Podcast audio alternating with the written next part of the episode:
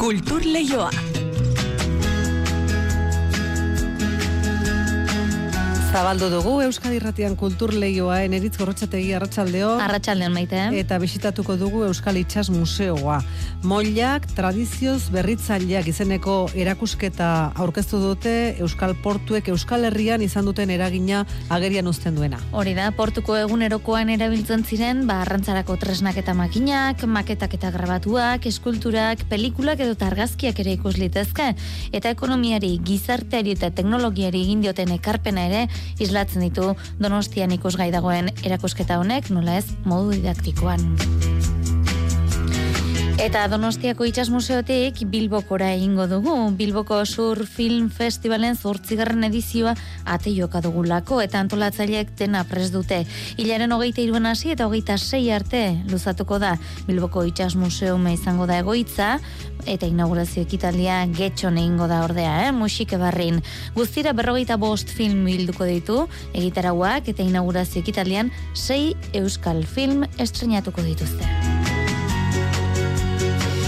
Itxasotik lehorrera ere egingo dugu eta naturatik gehiegi urrundu gabe ibiliko gara alere, eh? Arrieta ediziones argitaletxaren eskutik ankerri zeneko komiki argitaratu baita. Gregorio Muro, Ales Macho eta Garluka agirrekin dako lanik berriena da honakoa thriller kutsukoa Sibiriako utaigan neguan kokatutako historia dela aurreratuko dizu dugu. Eta atzo emandako hitza ere bete nahiko genuke Olbe operaren lagunen Bilboko elkarteak denboraldiko laugarren titulu aurkeztuko aurkeztu zuen atzo Giacomo Pucciniren Toska operaren historian eta nazioarteko errepertorioan gehien taularatutako operetako bat dugu. Pucciniren lanik zirraragarrienetakoa eta egiazkoena. Lau funtzio eskainiko dituzte Bilbon larun batean, jaren emezortzian, hogeita batean, hogeita lauan eta hogeita zazpian, Euskalduna jaurekian. Eta itxaskutsuko horren beste konturekin, ba, antzokira ere joko dugu, Pez Limbo konpainiaren itxasbera antzazlana ezagutzeko. Javi Barandiaran Pez Limbo konpainiako aktore eta testu egilea izango dugu gurekin, minutu batzuk barru, itxasbera, zarnolako lana den konta diezagun. Barratxaldeko ordu beak eta hogeita ama minutu ditugunean, morgildu gaitezen, gaurko albisteak kontatzen, arratsalde honda izule entzule. Kultur Leioa zabaltzera goaz, Euskadi Irratian. Ez dezatela esan Saiatu. Ez zinenik.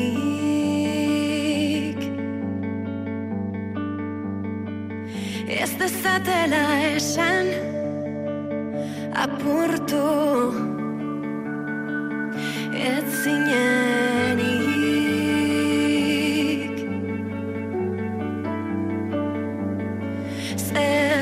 Dakite astu noiek Zure barne Saioari ekideko gaur, labetik atera berri berria den kantu hause hautatu dugu. Lier talaren kanturik berriena, eramaten izenekoa duzu hause. Hane berriotxoak zuzendutako bideoklip eta guzti dator gainera.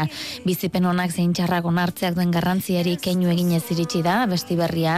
Eta bi kantez osatutako maxi single baten lehena da hau. Irailean plazaratuko baitute bigarna. Inoiz baino intimoago, lidernen dokidatzetako letrek auto ikaskuntzan jartzen du fokua, eta egoera zailetako hankasartzeak onartzeaz eta geure buruarekin bakean sentitzeaz abesten du. Laukoteren lanik berriena esandakoa, lierren eramaten izeneko hausia. Akatsak bikoitz ordaintzen Probatu alduzu zeure burua Barkatzen Eta doinu honek eramango gaitu Euskal ba, Itxas Museo batera, Euskal Portuek Euskal Herrian den garapen eta bilakaera historikoan izan duten eragina biltzen baitu Euskal Itxas Museoak donostian zabaldu den erakusketa berriak, makinak, margolanak, eskulturak, ikusentzunezkoak, itxasontzien maketak eta bestelako eun pieza inguru daude mostra honetan ikusgai urtarrilaren hogeita zeir arte izango da aukera datorren urteko urtarrilaren hogeita zeir arte alegia. Marijo Sauriak bisitatu du dagoeneko erakusketa. Eun pieza horien artean nabarmentzen da egurrez egindako itxasontziaren maketa. Kanadako terrenauako arkeologuik hango uretan urperatu zen nao San Juan ontziaren erreplika osatu zuten berreskuratutako zatiekin Xabi Alberdi itxas museoko zuzendariak esan digunez. E, induzketan jarruntziena beak egindakua. Hainbat maketa egin zituzten, induzketa egiten ari ziren enean, eta da, hau horietako bat. Eta hau zuzen izan da, maketa hau izan da, gero UNESCOk hartuzuna bere ikur bezala munduko e, urpeko itxas ondarearen e, ikur bezala. Museoan bizitan aurrera, balea arrantzatzen zutenekoa ederki azaltzen duen margolana ikus daiteke. Amazazpigarren mendetik, hoi garrenera doan tartean margotutako kuadroak daude ikusgai. Bueno, behan ikusi dugun bezalako itxasontzioa, baina osorik, ez, kasu honetan. Eta itxasontzitik erten dago bi, bi txalupa, bi bale txalupa, ba, bale bat e, izatzen, o, harrakatzen bai. Eta bitrinaren atzean kontrabandoko zilarrezko lingote edo pieza agertzen da. Getariako itxasazpian duela urte gutxi aurkitutakoa da. Hau da, Ameriketatik kontrabandoz ekaretako e, zilar lingote bat, bat duela urte gutxi e, topatu zuten getariko badian. Itxasadarra, eraikinak eta burnia zeramaten ontziek daude berriz maketa edo dioraman. Burniaren salerosketaren ingurukoak erakusten ditu. Bai, diorama bat da, ez? Azkenian, ba, ba pixkat biltzen duna hori, ez? Ba, nolakoa zen errenteria bat, e, hau da, itxas garraioa eta ibai garraioaren lotune modukoak ziren errenteriak, e, bertara itxasoz izten hainbat e, produktu, besteak beste burdin minerala, bizkaitik ekartzen zen burdin minerala, Eta geho, urdin horretan ekoizten zuten burdina, baita ere errenteria hauetan biltzen zen, bertan ordaintzen zituzten zergak edo errentak, hortik datorkio izena, Etxe bizitzako orman egondako eskultura seinalatua eta saren konponketan lan egiten duten emakumen egiteko islatzen duen irudi sorta ere erakusketaren parte dira. Moilek portuek Gipuzkoaren Euskal Herrianen historian izan zuten garrantzia islatzen du erakusketak. Mari Jose Telleria kultura diputatuak dionera. Proiektu hau partekatzen dugun memorian murgiltzeko gonbitea da. Bertan dauden piezak, argazkiak, erreferentzia historikoak eta baita datosen hilabetetan antolatuko diren hitzaldiak, tailerrak gure iragana hobetu ezagutzeko bidaia txartela izango dira. Gordailuan daude itxas museoaren 6.000 pieza inguru, Xavier Kerejeta etnografia teknikariak esan duenez. Bertara bisitak antolatu dituzte erakusketa ikusteko bisita gidatuekin eta bestelako jarduerekin batera.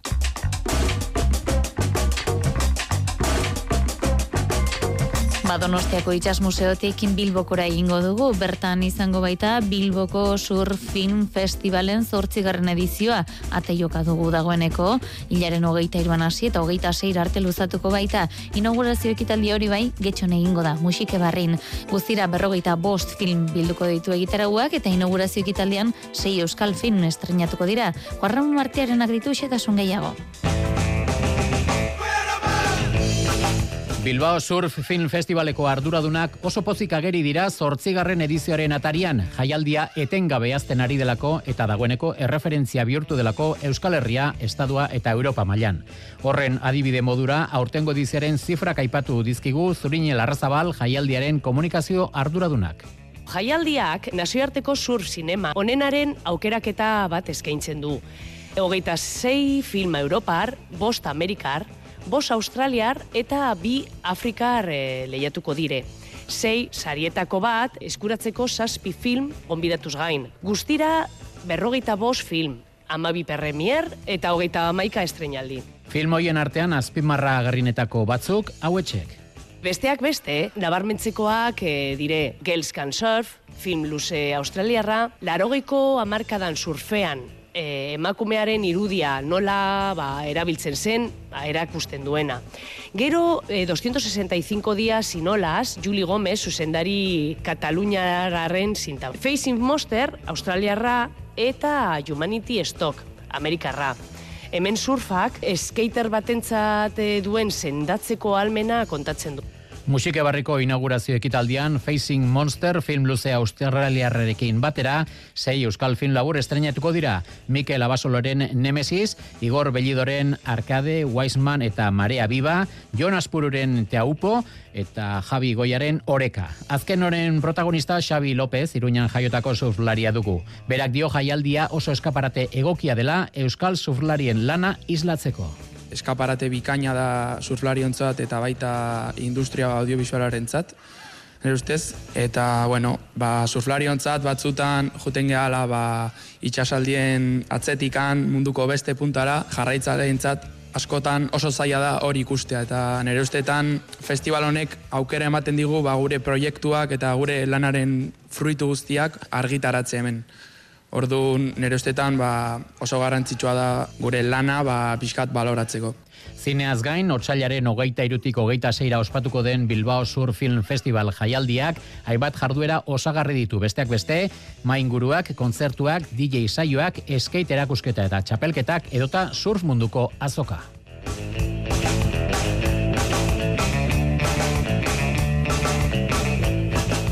Ba, zinema ipatu dugunez, beste apunte txiki bat eh, egiten utzi behar diguzu, Pilar Palomero eta Sofia Eskude izango baitira gaur arratsaldeko zaztietan, Koldo Michelena kulturgunean egingo den zinegilen arteko elkarrizketa saioaren protagonistak. Bi zinemagileek elkarrekin lan egin dute, Las Niñas filmean, honek film onenaren goia saria jaso zuen, eta La Maternal filmarekin zinemaldian saria eskuturatu zuen Carla Kiles protagonista gazteak. Zinemagintzako langileak elkartzen dituen ekimenak, Gipuzkoako aldundiko kultura Kultura Departamentoak antolatu du zineskolaren eta zinemaldiaren laguntzarekin. Maialen beloki da zinemaldiko zuzendari ordea. Elkarrizkati pasako diren zuzendariekin uste dugu gaur egungo zinema kasi-kasi oroar harrapatzen dutela.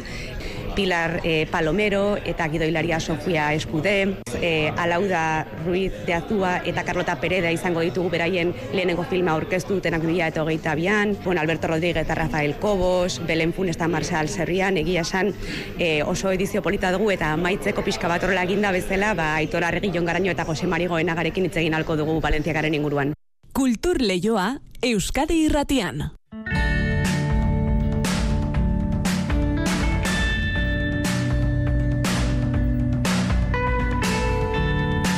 Itxasoko kresalari dokutsuari eutxi zantzokira joko dugu orain, Pez Limbo konpainiek eskaintzen duen antzerki bat ezagutzeko itxas behera izenekoa baita, hain zuzen ere.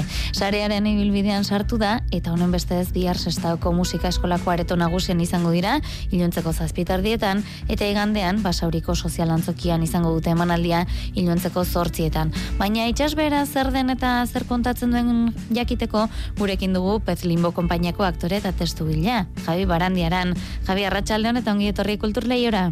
Arratsaldeon eskerrik asko. Ira konta iguzu itxas bera antzaz lana ikustera doanak zer topatuko du? Uh, zer topatuko du, ba, zer topatuko ditu bi, bi aktore estenen, eh, mobitzen, eh, altzak esaten, eta zer topatuko du, haze galdera. Tira, beste ez daukagu Bai, entzuten gaituzu? Bai, bai, bai, bai. bai? Harin nintzen komprobatzen, esan zu e, basaurin e, igandean dela bai. emanat dila e, urrengo estiralean da. Ah, estiralean da, bai, ba, barka bai. Eta horregatik ibilina izan jendan begiratzen, arrepente, a ber, e, igandean daukadan nik emanaldi bat, eta ez nahi zenteratu.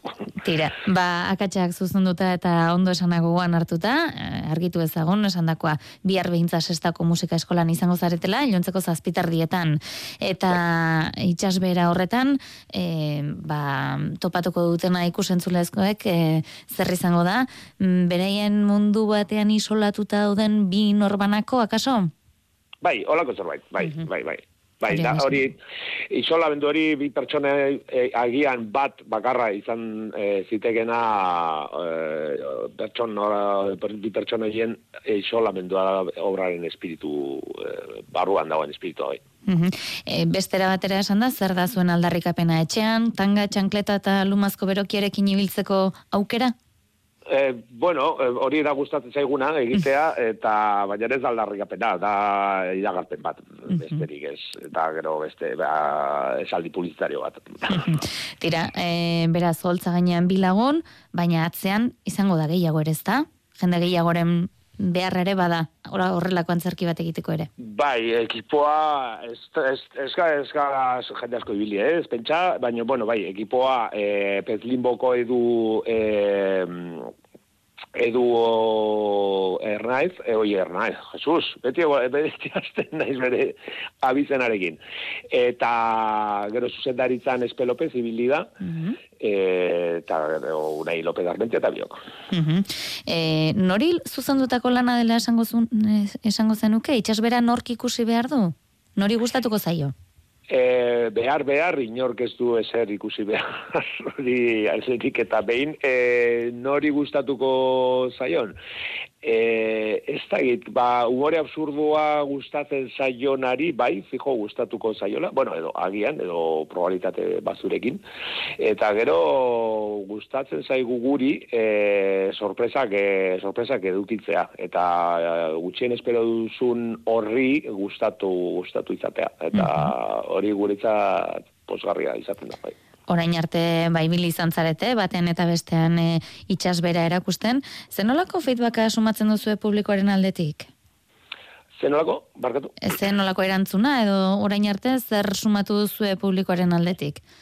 Ba, e, erantzun beroa izaten ari da, denetik e, jasotzen ari gara ere, lenguan e, rekalde utzuan e, Bilbon e, uki genuen nengo jaran zeno bat lo zeko egontzena eman adiotzoa, eta buka eraldean esnatu entzena ametxika izo batetik altza eta oiuka. Mm.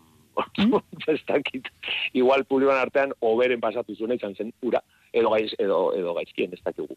Eta bestela, ondo, e, horra ere rodatzen eta engarazatzen doan neurrian, e, eraltzuna o jendearen, e, o jendea nola sartzen den mekanismoan, da, errazago eta ikusten dugu gero eta hobeto funtzionatzetula. Mm Tira, zuentzako sarearen gurpilean sartzea, e, zer da, agenda e, bizkorrago joateko modu bat, edo e, behintzat, bueno, ba, plaza ezberdinetara iristeko aukera bat? Ba, barkatu, eh, barkatu eske ez dizu ondo. Sarea, antzoki sarean sartu zarete, eh? sarearen gurpilean nola baita esatearren, horrek bai. zer ematen dizue, eh, plaza edo herri ezberdinetara iristeko beste aukera bat? E, bai, e, aukera bat behintzat. E, ze, bueno, kontua ez dago oso, oso, oso ondo, esan dezagun ez gaudela holan e, itxaferuk botatzeko modun. Eta beti, ba, olako laguntza bat, e, lan bat e, erakus, erakutsi alizateko beti, beti da ongi etorri ja, e, batez ere, bueno, pues, e, diru publikotik bizi garen e, momento e, edo gara edo edo zibilizazioan tan, ez? Mm gero, bueno, kontua da hor sartzea edo ez sartzea e, ezberdintasuna e, egitea ez da hori ere mm, oso ondo dagoen. Osa, esan edet, e, Euskal Herrian edo e, ekoizten den edo egiten den edo zein lanak aukera berdinak euki beharko lituzke ba, publiko, Euskal Herriko publikoak ikusi alizateko, mm pentsatzen dut nik. Mm Tira, ba, esan dugu bihar zestako musika eskolako areto nagusen izango zaretela, iluntzeko zazpietarrietan, ez dakite ba, entzulei gonbite egin nahiko te diezun, edo beste zerbait azpimarratu nahi diezun, edo jakinarazi? Ez, etortzen direnak, etor, e, direnak e, ongi etorriak izango izango direla, eta, eta, eta, bueno, elkarrekin momentu bat pasako dugula, josaiatuko garela bintzat. Ba, ja, dugu. Hori da, jai barandiaran, Pedlimbo kompainiako aktore eta testu egilea estimatzen dizugu gaur kulturleioaren diari erantzun izana, ea, ibil bideo paro izaten duzuen, eta aurrena beste zerbait duzuenean, badakizu non gauden. Eskerrik asko? Ba, eskerrik asko zuei.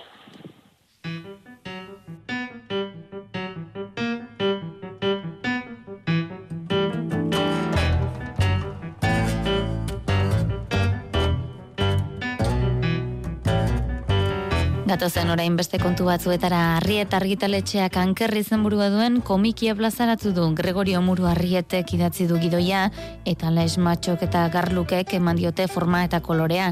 Benetako gertakarietan oinarritutako historio hau Siberiako paisaia hotzetan gertatzen da. Amurreko tigrearen biziliku den basoetan. Aino agirrek ditu xetasunak. Mila bederatzeun da laro mazazpian albiste izan zen. Tiroz jotako Siberia artigre batek hainbat pertsonari eraso zien bere atzaparretan eroritako horiek akatu ez ezik txikitu ere egin zituen. Hainbat kasutan desagertutakoen gorputz zati batzu baino ez dituztelarik aurkitu. Urte betera, mila bederatzeun da laro gehieta mezortzian, Txinan uolde ikaragarriak izan zituzten eta hildako ugari. Txinako gobernuak zuaitza botatzea debekatu zuen deforestazioari aurre egiteko eta beste lurralde batzuetara jo zuen egurbila. Errusiar mugan, Siberian, zuraren industriak baso osoak desagertarazi ditu ordutik. Laro geita marreko amarkada bukaerako gertaera horietatik abiatuz sortu du, Gregorio Muro Arrietek anker komikian kontatu duten historioa. Komiki honetan, tigrearen mendekuak gizakien odolaz zipristinduko ditu Siberiako paisaia zuriak. Gregorio Muro Arriet. Eh, es un thriller pues parecido a Tiburón, pero en Siberia y con otro bicho que come personas. Y sobre todo el tema principal es el, el medio ambiente y la ecología. Arrietek idatzitako gidoiari Alex Macho marrazkilariak eman dio forma eta ekaitz agirre garluk izan da Siberiako paisaia elurtu eta amaigabei kolorea ematearen arduraduna. Erronka handia, paisaia horietan, kolore zuria baita nagusi kolorearen aldetik ba hori dana oso antzekua eta saiatu naiz pixka kolore narratiboa bat erabiltzen matiz gehiago edo e, lortu izateko. Eta askotan egiten dudana da marrazkia koloreztatu ordez gidoia koloreztatzen dut. Gidoiaren arabera ba hainbat momentutan ba koloreekin jolasten dut ba hori pixka bat handitzeko edo indartzeko.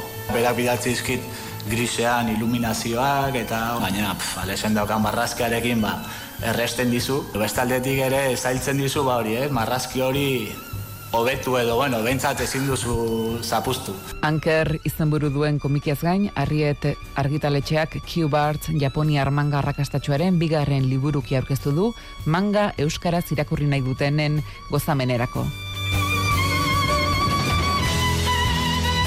Eta Olbe operaren lagunen Bilboko elkarteak demoraldiko laugarren titulu aurkeztu du Giacomo Pucciniren Toska operaren historian eta nazioarteko repertorioan gehien taularatutako operetako bat dugu.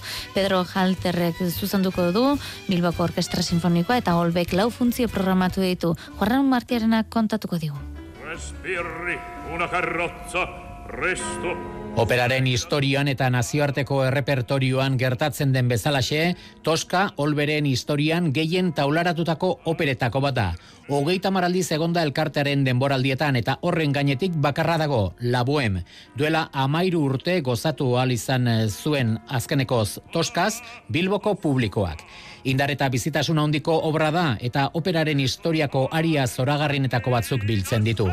Erromantizismo osteko obra honek amodioa, azpijokoak, lizunkeria, politika, violentzia, pasioa eta eriotza hasten ditu. Cesidio Niño, Olberen zuzendari artistikoak dio, edertasun haundia zaparte, toskaren berezitasun nagusiena, bere mamia dela, gaurkotasunik galdu ez dituzten kontuak jorratzen dituela, zoritxarrez, gaur egun puripurian dauden kontuak. Es un drama de acoso de un hombre hacia una mujer. Drama da opera hau, emakumezko batengan gizonezko batek bultzatzen duen jazarpena eta disidente batengan poliziak bultzatzen duena. Obraren mamiak askozaz garrantzi gehiago du obraren edertasunak baino.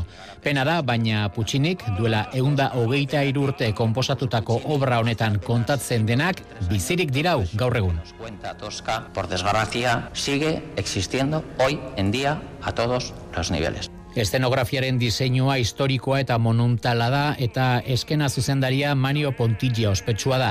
Kantari bakarlariak ere maila handikoak eta musika zuzendaria ere ospetsua. Pedro Halfter bos zuzenduko du ekoizpen honetan. Halfterrek azpimarratzen du bereziki ekoizpen honetan libretoan aipatzen diren xetasun guzti guztia jasotzen direla eta hori ez dela maiz gertatzen toskarekin. Estoy tan feliz de que podamos hacer una versión lo más cercana al original de Tosca, que precisamente quizá lo novedoso no es hacer algo nuevo. Giacomo Pucciniren Tosca, Olberen denboraldiko laugarren titulua, otsailaren emezortzi, hogeita bat, hogeita lau eta hogeita zazpian, Bilboko Euskalduna jauregian. Eta goia sarien galaren azken printza bat duela hiru urte Nafarroko filmotekak zinema liburuak bilduma abiatu zuen Nafarroko zinema langile ez ezagunen ibilbideak jasoz itziar nombresek emango digu horren berri. 2008an Nafarroako Filmotekak zinema liburuak bilduma jarri zuen martxan, zinemarekin lotutako profesional Nafarrei eskinitakoa. Alberto Cañada Filmotekako zuzendaria da. Lo que pretende es... Elburua da zineman lan egin duten profesional nafarren ibilbidea berreskuratu eta itortzea edozein arlotan gainera, aktore lanetan, produkzioan, zuzendaritzan, gidoilaritzan, estenografian, naiz eta egindako lanagatik merez izan duten, inoiz ez da euren ibilbidea liburu batean jaso, bildu mau egon ez balitz, ahaztu egingo genituzke. En el olvido para siempre. Bildumako zigarren alea Maria Frances aktore tutera rari buruzkoa da. Zortzia markadako ibilbidean, Jaime Txabarri, Luis García Berlanga edo Manuel Mur bezalako zuzendariekin lan egin zuen durante estos 100 años. Eun urtetan ia laro gehi urte antzerki eta zinema aktore moduan lan egin zuen. Antzergian hasi zen eta berrogeita mar urterekin egin zuen salto zinemara. Berrogeitik gora filmetan parte hartu zuen ibibide luze eta oparoa beraz eta hala ere iaia ez ezaguna da. Desconocida, no? Usted las conoce, yo sí. Serán unas pelanduzcas.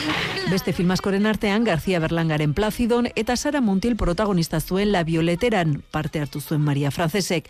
Bere ibilbide luzearen nondik norakoa jaso ditu Asier Gil Bazkezek, Emilio Gutierrez Caba edo Zinema Espainiarrean emakume aktoren personaiak ikertu dituen egilea. Bildumako zazpigarren alean berriz, Cruz Balestena zuzendari artistiko iruindarraren lan aztertu du Patxi Burillo ikerlari eta zinemagileak desde los años... 2000 garren urte arte, berrogeita mar urte zaritu zen zuzendari artistiko lanetan. Bere ibilbidea gogoratzeaz gain, zuzendari artistiko baten lana ezagutarazteko ere balio digu. Filma ikusten ari garen bitartean, erdieroan edo beste garai bateko gaztelu batean gaudela sinestaraztea da bere lana. De otra época, Zinema liburuak bilduma zabalduzoa eta dagoeneko urrengo hiru ataletan ari dira lanean. Maria Pui Alonso, bikoizketa aktorea Pedro Sinaga eta X Films kolektiboari buruzkoak izango dira. Liburu guztiak Nafarroako gobernuko liburutegian edo filmotekan eskuratu daitezke.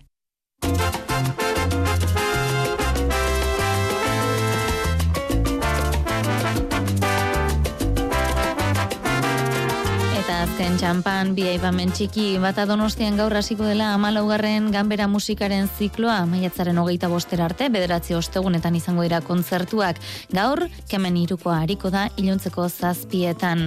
Eta bestalde gaur jada sarrerak salgai dira ba donostiako udaberriko e, gitarauaren inguruko itzorduetarako kontzertuak, antzazlanak eta dantza topatuko dituzue, egitara horretan, beste beste entzuten ari garen goxuen salsaren kontzerturako.